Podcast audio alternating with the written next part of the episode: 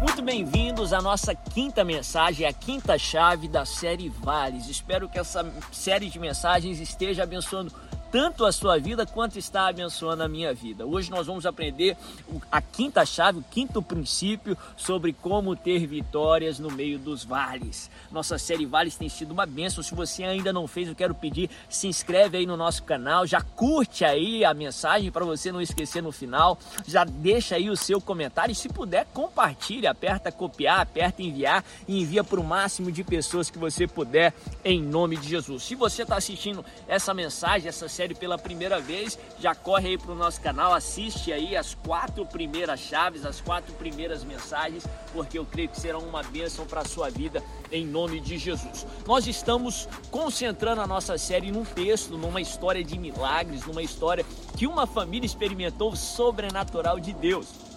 Bíblia fala que um ente querido, o filho ali de um casal, estava sofrendo de uma possessão demoníaca por causa daquele estado, toda a sua família estava sofrendo muito, tinha chegado literalmente ao fundo do poço para aquela sociedade, mas a Bíblia fala que aquela dificuldade não fez com que aquela família desistisse. Pelo contrário, eles buscaram ajuda.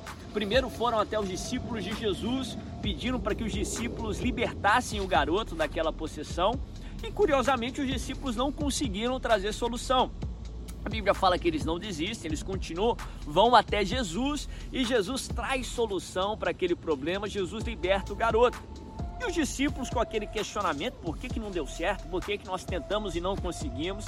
Eles vão até Jesus no particular e perguntam o motivo.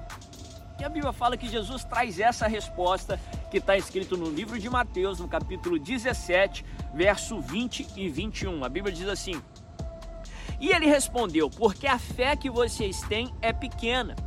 Eu lhes asseguro que se vocês tiverem fé do tamanho de um grão de mostarda, poderão dizer a este monte: Vá daqui para lá, e ele irá.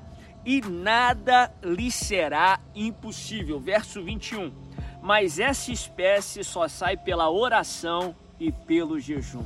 A chave de hoje ela é feita por duas ações fundamentais para a vida cristã, que é ou que são a oração e o jejum.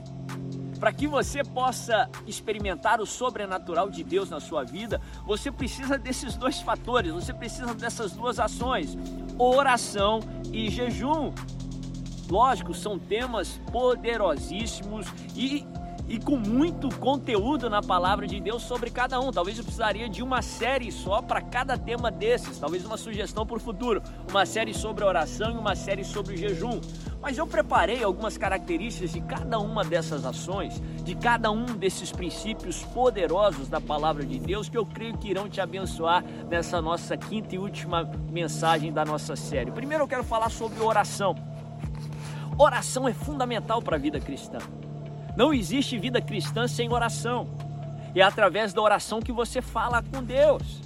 Não existe relacionamento com Deus sem oração. Não existe comunicação com Deus sem oração. Por isso que oração não é uma opção para o cristão, é uma necessidade, uma necessidade de vida.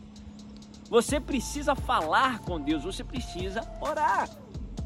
Interessante que na palavra de Deus nós aprendemos que Deus age através da oração. Sim, Deus é Deus de princípios e um dos princípios que ele estabeleceu é que ele agiria aqui na terra através da oração. Por isso que por várias vezes nos evangelhos nós vemos Jesus dizendo assim: "Você quer uma coisa? Peça". Mateus 7:7 pedir e dar-se-vos-á. Depois no verso 8, ele enfatiza a ideia, diz assim: "Porque todo o que pede recebe". Por várias vezes Jesus diz: tudo que pedirdes em meu nome, crendo recebereis. Ele fala de fato: tudo que pedirdes em oração, crendo recebereis.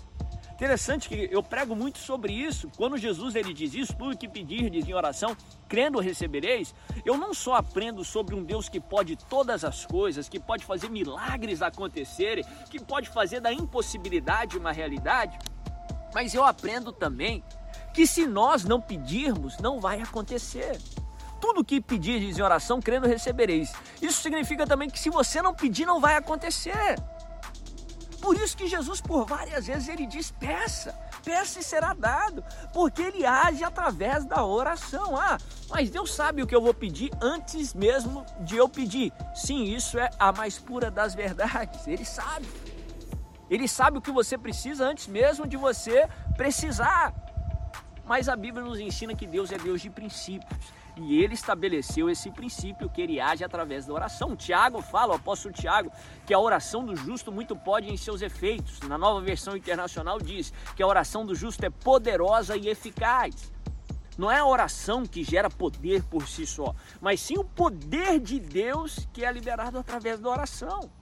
Se você quer milagres na sua, sua vida, peça ao Senhor. Se você quer a ação de Deus na sua vida, ore porque poder de Deus é liberado através da oração. Não existe vida cristã sem oração, não existe milagre sem oração.